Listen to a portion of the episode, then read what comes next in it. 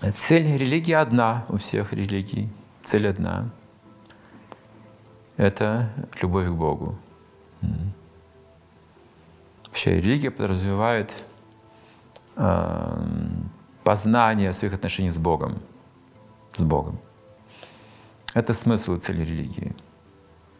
Поэтому как бы не сама религия по себе важна в обществе.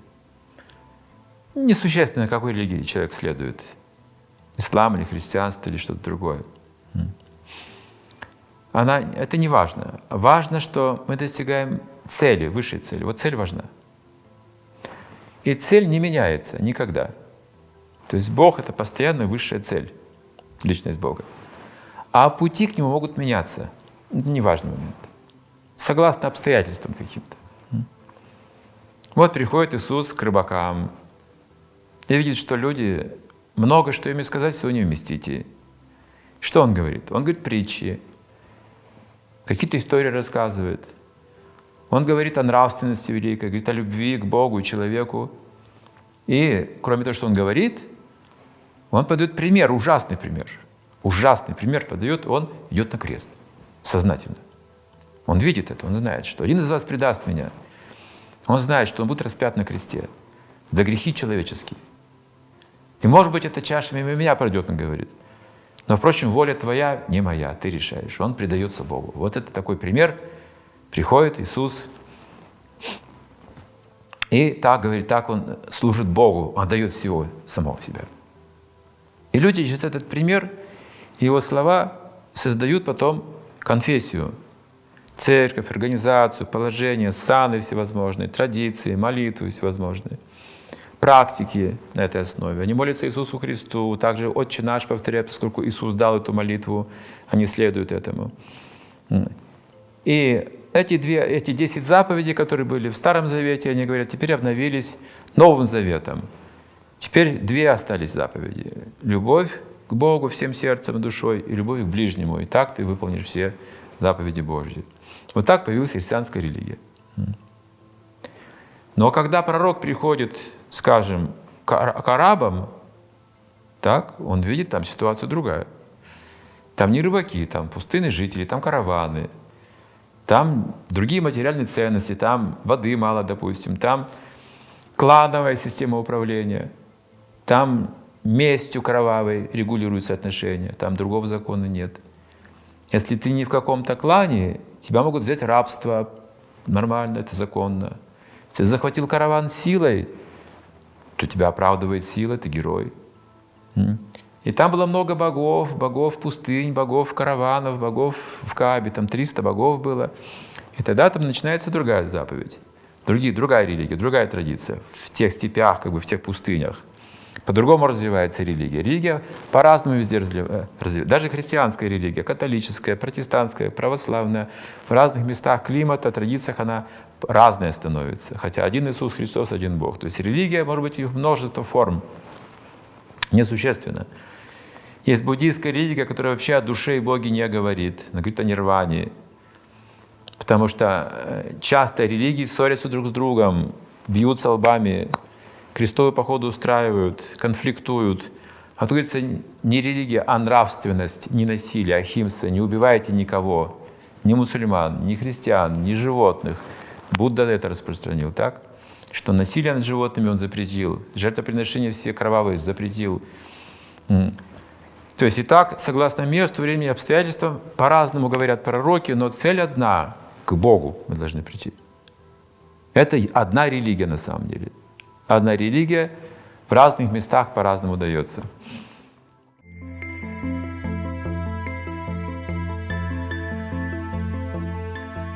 Мы часть Бога э, как душа, как душа часть Бога, а тело часть как бы земли, материальной природы. И сейчас люди думают, что они тело, поэтому не могут найти Бога. Они думают о смерти, о старости, о деньгах, о выживании, о власти. Все, что связано с телом связано, как бы защитить свое тело. А про душу не думают, потому что не знают, что такое душа. Кто я как душа, понятия не имеют. Как тело я мужчина, скажем, как тело я, у меня есть профессия, есть жена, есть семья. Я все знаю себе как о теле. У меня вот такой характер, такая вот фотография, вот такой образ мой. Все можно описать. А душу как ее описать? Кто видел ее? Так, они себя уже отрезвили с телом. Как говорится, видящий себя не видит. Я душа, сознание в теле. Я вижу через материальное тело, я включаю сейчас в этот мир, через материальное тело. И когда я вижу этот мир и себя в этом мире, я себя как душу уже не вижу. Мне нужен кто-то, кто скажет мне, кто я такой. Как спящего нужно разбудить. Во сне он видит разные формы. Иногда страшно, иногда что-то разбудит кто-то, и все, он пришел в себя. А, я здесь, я здесь, я здесь. Все. И поскольку, да, душа — это частичка Бога, но люди не знают, не могут найти этот момент в себе, внутри себя. Поэтому они ищут Бога вовне. Тот, кто дает здоровье, это от Бога, дает нам богатство от Бога. Опять все материальное, материальное, материальное, материальное. Если ты заболел, значит кара Божья. Если ты разбогател, значит милость Божья. Так они понимают. Многие так понимают Бога. Но богатый ли, бедный ли человек, белый, черный человек, желтый, красный человек, все умирают, все одни и те же законы Бога испытывают на себе, все должны умереть. Это закон как бы природы. Но для души смерти нет. Вот это мы должны познать. Познать свою бессмертную природу. Это означает путь к Богу. Потому что Бог бессмертный, и может его познать только кто осознал свое бессмертие. Временное тело не может понять Бога. Всегда, когда мы говорим, что Бог есть, люди скажут, ну, как один Бог мог сотворить такую Вселенную? Им не вдомек, что Бог сотворил много таких Вселенных, считать невозможно. И солнце зажег, и на небе светит, и пространство создал, и твердь создал, все это описано, да, что он делает. Это делает разум, великий разум какой-то делает. Но поскольку мы сравниваем этот разум великий со своим разумом, материальным, вот этим маленьким крошечным мозгом, мы не можем понять. Разве может один Бог такое создать? Мы думаем о Боге как о себе – а о себе как о Боге. Гордимся, что мы здесь чего-то достигаем. Но мы живем на пылинке в этом бесконечном пространстве Вселенной. Нет ли, чтобы человек покорил космос, допустим, вылетев на орбиту, там подпрыгнул микроб, говорится здесь, он покорил пространство великое. То есть, если такие масштабы Бога учесть, то мы абсолютно ничтожны, бесполезны. Сравнивать нельзя себя с Ним. А вот познать отношения вот эти безграничные, вот это благо для человека и человечества в целом что большое счастье, безграничное счастье Бог, безграничные знания, безграничные богатства, красота безграничная. Все ценности, которые мы здесь ценим, в безграничной степени в избытке. Здесь же мы ищем крупицы счастья. Вот, вот, вот. Это все на телесном уровне здесь как бы отражается, потому что тело, оно мертво, оно химическое, биологическое, оно не духовно, не живое. И пока тут есть душа, оно выглядит живым. Поскольку вот люди сейчас отождествляют себя с телом, забыли про душу, то возникает масса проблем в жизни.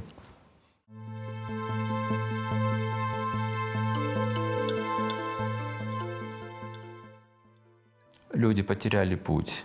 Откуда эта идея?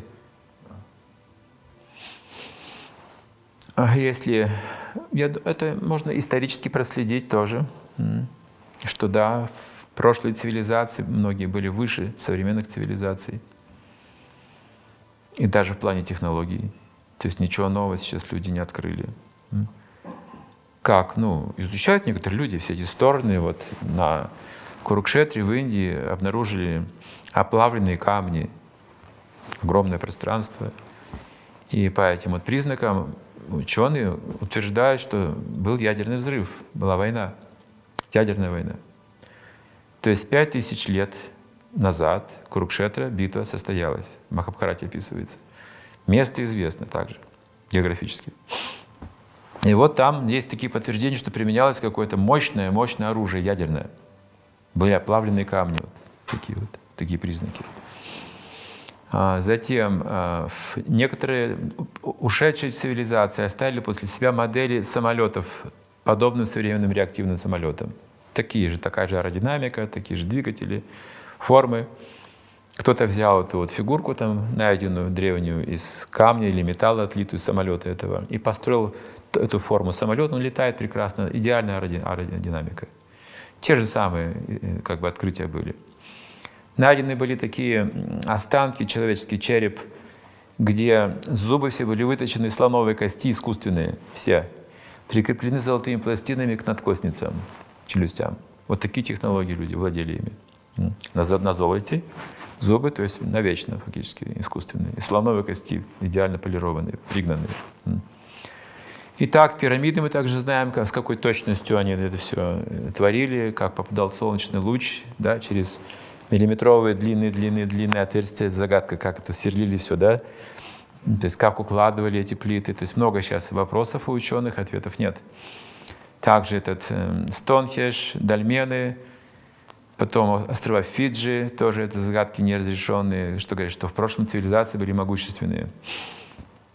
В Индии есть один храм, Э, солнца, храм Вивасвана.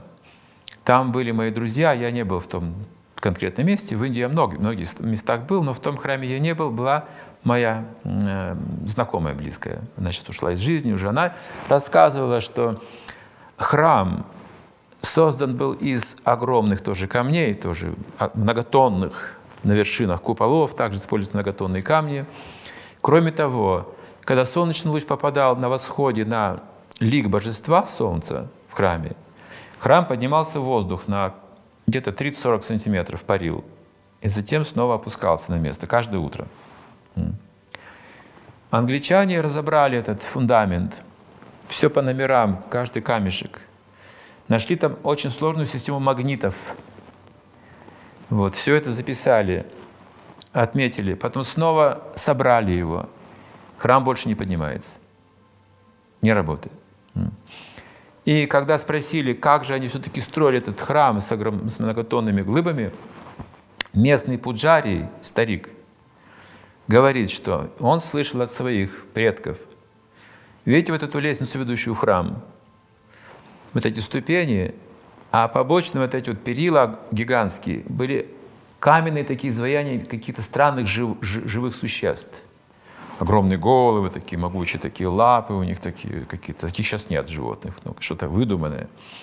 Говорит, мне, говорит, предки говорили, вот такие животные жили в то время, и на них перевозили эти камни. Они помогали строить этот храм. И люди, когда они услышали, что храм поднимался в воздух, они поверили в эту, в эту вещь тоже. Что такое могло быть, что были такие виды животных. Сейчас строят слоны. Слоны очень сложные э, инженерные работы строительные проводят. Они могут э, групповую деятельность совершать, слаженную слоны, понимают команды, понимают ход работы. То есть животные использовались тогда. И какие-то животные жили тогда, которых сейчас нет, как динозавры, допустим, были тогда, сейчас нет. Сейчас думают, что динозавры это были какие-то дикие, страшные значит, монстры, которые пожирали всех людей. Но, но некоторые утверждают, что они некоторые сотрудничали с людьми, могли быть дрессированы людьми и выполнять очень сложные работы. Поднимать большой вес, там, помогать что-то делать, то есть человек их кормил, любовь давал, любовь и не понимали. Ну, то есть есть разные точки зрения на этот счет. Такие вот есть тоже такая информация. Поэтому, да, с этой точки зрения мы многое потеряли в отношениях с природой, с живыми существами. И в Якаре описывается, что люди ростом становятся меньше, э, до двух метров. Потом деревья становятся меньше, как кустарник, меньше. И все живые существа также становятся меньше, меньше, меньше. И я помню, я учился в школе, и нам рассказывали об одном открытии того времени археологическом. Нашли э, древнегреческую амфору, значит, где-то полторы тысячи лет или две, я не помню, или около тысячи лет ей. Большая глиняная амфора, заполненная зерном, зерном, хранилище – Зерно сохранилось за это время, было сухое. Зерно огромного размера, в 2-3 раза превышающее нашу вот пшеницу современную. Одно зерно. Посадили, зернышко вырастили, оно проросло. Какое-то зерно проросло и дало колос в 600 зерен. Это целая одна булка хлеба с одного колоса получилась примерно. И тогда ученые подумали, мы открыли этот сорт пшеницы, нашли его, теперь мы решим проблему голода – засадили эту пшеницу, и через два урожая, по-моему, или через один, она стала обычной, которую мы видим. Утратила свои свойства. То есть атмосфера изменилась в целом. Воздух, вода, состав изменился за это время. Происходили какие-то катаклизмы на планете, перемены, цивилизации приходили, уходили. Их было много-много-много-много раз повторялось все это. Я нашел это в Пуранах. Там описывается прошлое Кали-юга еще. Что тоже были заводы, фабрики, все это было, технологии, все это было. Как всякий раз это повторяется, как вот стрелка часов. Повторяется снова, снова эти циклы, это циклично. Также человек ничего нового придумать не может, кроме вот этих самолетов, этих вот технологий, машин, все это уже было много-много раз. Поэтому что же мы теряем? Мы теряем со временем, как в материальном мире теряем чистоту, теряем духовные знания, науку о человеке, и больше идем в комфорт физический, устроить свою жизнь комфортабельно. И вот это мы теряем. А мудрецы говорят, комфорт отвратителен, потому что ослабляет разум человека делает его ленивым и слабым. Поэтому нужно быть в аскезе. Они спали, мудрецы, знаете, на жестких поверхностях. Они не переедали, они были в основном вегетарианцами все. Они знали, как дышать воздухом, пранаяму. Они знали, как медитировать. То есть они время тратили на самопознание, на поддержание своего духа, чтобы не потерять, не забыть себя. А сейчас люди наслаждаются с утра уже кофе, чай, сигарета, там машина, кондиционер, там все должно быть комфортно. Если некомфортно, мы говорим неправильно, не, не должно быть так, мы боремся с этим.